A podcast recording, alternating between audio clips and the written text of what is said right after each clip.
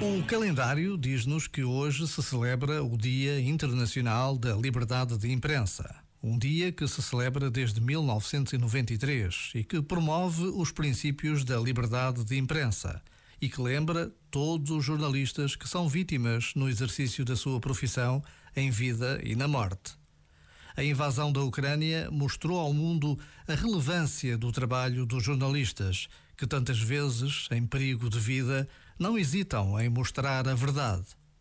Por vezes, basta a pausa de um minuto para fazermos uma breve oração por todos os jornalistas, repórteres de guerra, câmaras, fotógrafos que dão as suas vidas pela defesa da verdade. Já agora, Vale a pena pensar nisto. Este momento está disponível em podcast no site e na app.